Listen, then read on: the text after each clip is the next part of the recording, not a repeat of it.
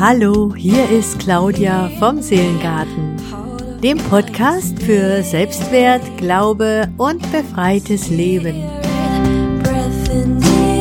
Dich erwarten hier sowohl psychologische als auch spirituelle Themen, die dir helfen können, sowohl dich selbst als auch deine Mitmenschen besser zu verstehen und so die Herausforderungen des Lebens leichter zu meistern.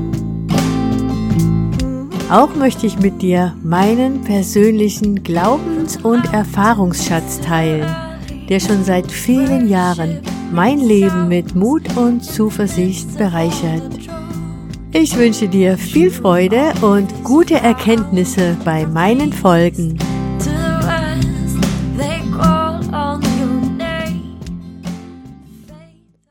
Es gibt so wunderbare, schlagfertige und souveräne Sätze und Formulierungen, die unser Leben und die Kommunikation unglaublich erleichtern können.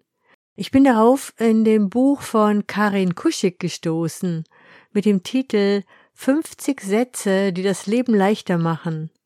Und ich finde diese teilweise so genial, dass ich sie dir unbedingt vorstellen möchte im richtigen Moment mit der richtigen Einstellung angewendet, dürften diese nicht nur eine enorme Wirkung haben, sondern auch noch richtig Spaß machen, weil die Reaktion unserer Mitmenschen mitunter sehr überraschend sein wird.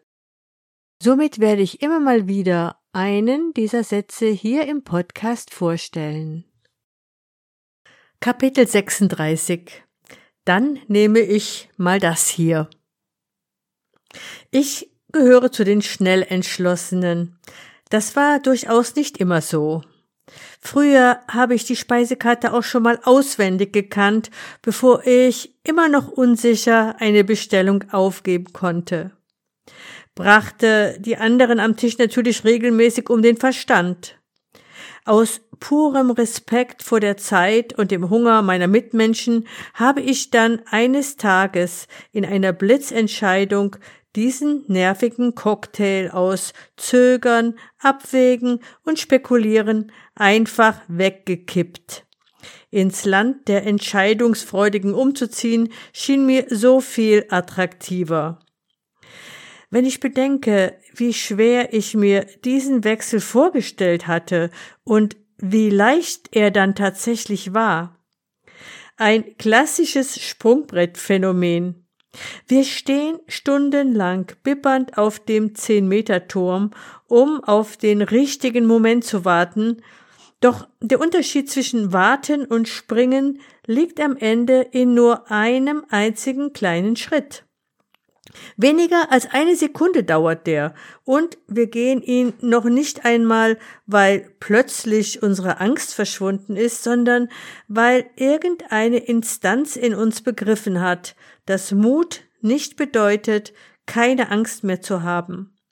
Mut ist, wenn man Angst hat und es trotzdem tut. Eine Frage der Entscheidung, und genau darum geht es in diesem Kapitel. Um es gleich vorwegzunehmen, wenn Sie davon erfüllt sind, stundenlang Bewertungen online zu vergleichen und es lieben, sich wochenlang damit zu beschäftigen, ob die neue Küchenschrankoberfläche in Wenge oder Diamantnussbaum sein soll, dann springen Sie ruhig zum nächsten Kapitel. Wenn Sie schnell entschlossen sind, vielleicht auch. Es sei denn, Sie wollen verstehen, wie der Rest der Welt so tickt, wie es all den Zweiflern mit Leidensdruck ergeht, denn an sie richte ich mich hier ausdrücklich. An all die Zeitverplemperer und Unentschlossenen unter uns, die so gerne vom Hadern ins Tun kommen möchten und einfach nicht wissen, wie das angesichts der vielen Wahlmöglichkeiten gelingen kann. Hier kommt ihre Chance auf eine grundsätzliche Vereinbarung mit sich selbst. Was sie nämlich entscheiden wollen, wenn sie sich nicht entscheiden können. Klingt verrückt, ist es nicht. Was ich Ihnen anbiete, ist ein Notausgang. Eine Exit-Strategie für Situationen, in denen Sie üblicherweise mit einer Kaskade an grüblerischen Gedanken reagieren. Sobald Sie merken, dass dieser Zustand droht, können Sie zukünftig einen unscheinbaren Satz aus dem Ärmel zaubern, der die Sache merklich abkürzt. Dann nehme ich mal das hier. Wirkt anmaßend banal, ist aber durchaus effektiv und basiert wie so viele Erkenntnisse auf einem konkreten Schlüsselerlebnis. Anfang der 90er Jahre in einem Tex-Mex-Restaurant Burrito-Buden schießen damals in Berlin an jeder Ecke aus dem Boden und mit ihnen viele bunte Neonkakteen im klassischen Wild West Optik. Die Stadt riecht regelrecht nach Käsesoße und selbst Fremdsprachenmuffel können plötzlich exotische Wörter wie Jalapenos erstaunlich spanisch aussprechen. Ich weiß bis heute nicht, ob mir Tex-Mex eigentlich schmeckt, aber es gibt Dinge, die hinterfragt man nicht. Fondue an Silvester, Ente an Weihnachten, Nachos im Kino. Einer der angesagten Hauptstadtläden hat tonnenweise feinen Sand auf dem Fußboden verteilt. Strandfeeling statt Baumarktfliese. Als ich gerade dabei bin, die Tischbeine auf dem Sand zurechtzudrücken, verändert ein kleiner Dialog am Nebentisch schlagartig mein Leben. Du nimmst auch immer das Erstbeste, sagte vorwurfsvoll ein Mann zu seiner Edelpunk-Begleiterin mit raspelkurzem schwarzem Minipony und Schneewittchentellen. Er ist offensichtlich gestresst, weil sie längst bestellt hat und er nun unter dem ungeduldigen Blick der flipfloppigen Bedienung leidet. Klar nehme ich das Erstbeste. Soll ich vielleicht das Zweitbeste nehmen? meinte Schneewittchen lässig, und ich bin erst einmal baff. Ziemlich erhellend finde ich die Dimension, die dieser Satz eröffnet, vom Wortspiel mal ganz abgesehen. Auf einmal bin ich wieder Teenager und denke, dass unsere Mütter damals auch nicht mit der Speisekarte im Esszimmer gewartet haben, wenn wir aus der Schule kamen. Es gab, was im Topf war, und wenn man Pech hatte, konnte das auch schon mal Leber mit Kartoffelbrei und Röstzwiebeln sein. Keinen Schimmer hatten wir damals von dem abenteuerlichen Bohai, das im 21. Jahrhundert rund ums Essen gemacht werden würde. Weit entfernt waren wir von dem enormen Entscheidungsdruck, der heute gang und gäbe ist. Beginnt schon morgens im Coffeeshop. Mit Koffein oder Dekaf, Small, Medium, Tall, Kuhmilch, laktosefrei, Hafer, Mandel oder Sojamilch, 1,5% Non-Fett oder Regular, kalt oder heiß, eigener Becher oder Refill? Oder doch Pappe.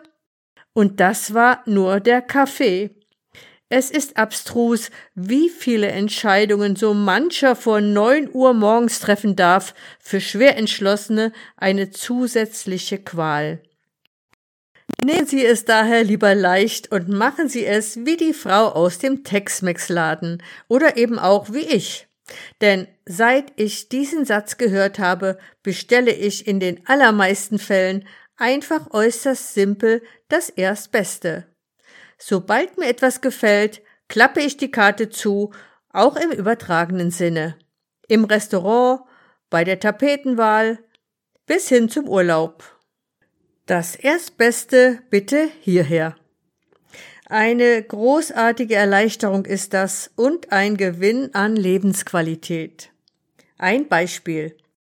Sie wissen nicht, ob Sie eine der Hosen kaufen sollen, die Sie gerade anprobiert haben.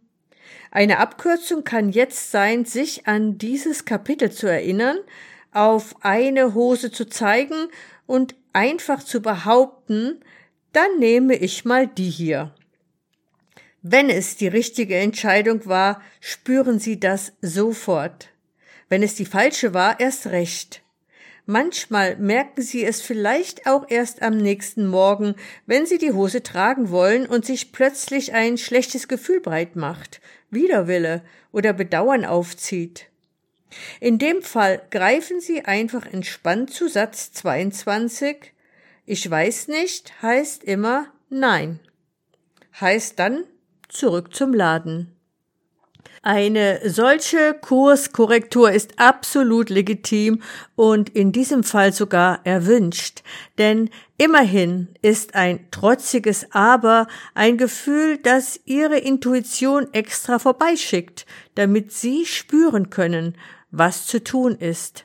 Denn genau das ist ja die Herausforderung für Unentschlossene. Sie kommen nicht in ihr Gefühl, weil ständige Pro- und Kontralisten den Weg dazu versperren. Wenn Sie also Lust haben, das in Zukunft einmal anders zu erleben, schlage ich Ihnen einen verbindlichen Deal mit sich selbst vor. Beim nächsten Ich weiß nicht, was ich machen soll, entscheiden Sie einfach irgendetwas. Rechts oder links, schwarz oder weiß, Costa Rica oder Costa Brava, egal. Entscheiden Sie einfach. Denn es ist nicht die Entscheidung, die für Sie so wichtig ist, es ist Ihre Reaktion auf die Entscheidung, die Ihnen die Augen öffnen kann. Ihr Gefühl. Probieren Sie es aus, nicht erst in der nächsten wichtigen Situation, sondern wenn es noch um wenig geht in solchen neutralen Momenten feierlich eine Vereinbarung mit sich selbst zu treffen, das wirkt. Manchem hilft es auch, sich einmal ernsthaft klar zu machen, dass jede Entscheidung für eine Sache auch zwingend eine Entscheidung gegen alles andere ist. Wenn ich Ja zu diesem einen Mann sage, sage ich Nein zu Millionen anderen Männern. Wenn ich dieses E-Bike bestelle, sage ich Nein zu allen anderen E-Bikes im Internet. Sie wählen im Restaurant die 103? Dann wissen wir schon mal, welche 102 Gerichte Sie heute nicht essen. Ist einfach so. Wer trotzdem seinen Fokus auf das riesengroße Reservoir voller Alternativen legt, wird schnell daran verzweifeln, lebt länger in Zwischenlösungen und hängt vermutlich einer Illusion nach. Dass es nämlich die perfekte Lösung gibt. Als leidenschaftliche Perfektionistin darf ich jedoch sagen, es gibt auch für Perfektion immer mehrere Möglichkeiten. Nehmen Sie also einfach diese hier. Also machen oder sein lassen, grübeln ist keine Option. Auch eine Devise, die das Leben leichter machen kann. Es ist einfach gesünder, wenn Sie sich sagen, zweifle nur, wenn du unbedingt musst. Ansonsten vertraue. Ich hoffe, du konntest neue Inspirationen für deinen inneren Seelengarten entdecken. Damit du keine weitere Folge verpasst, abonniere gerne kostenlos diesen Podcast. Über ein Like oder einen persönlichen Kommentar würde ich mich natürlich riesig freuen. Zum Schluss möchte ich dich gerne segnen.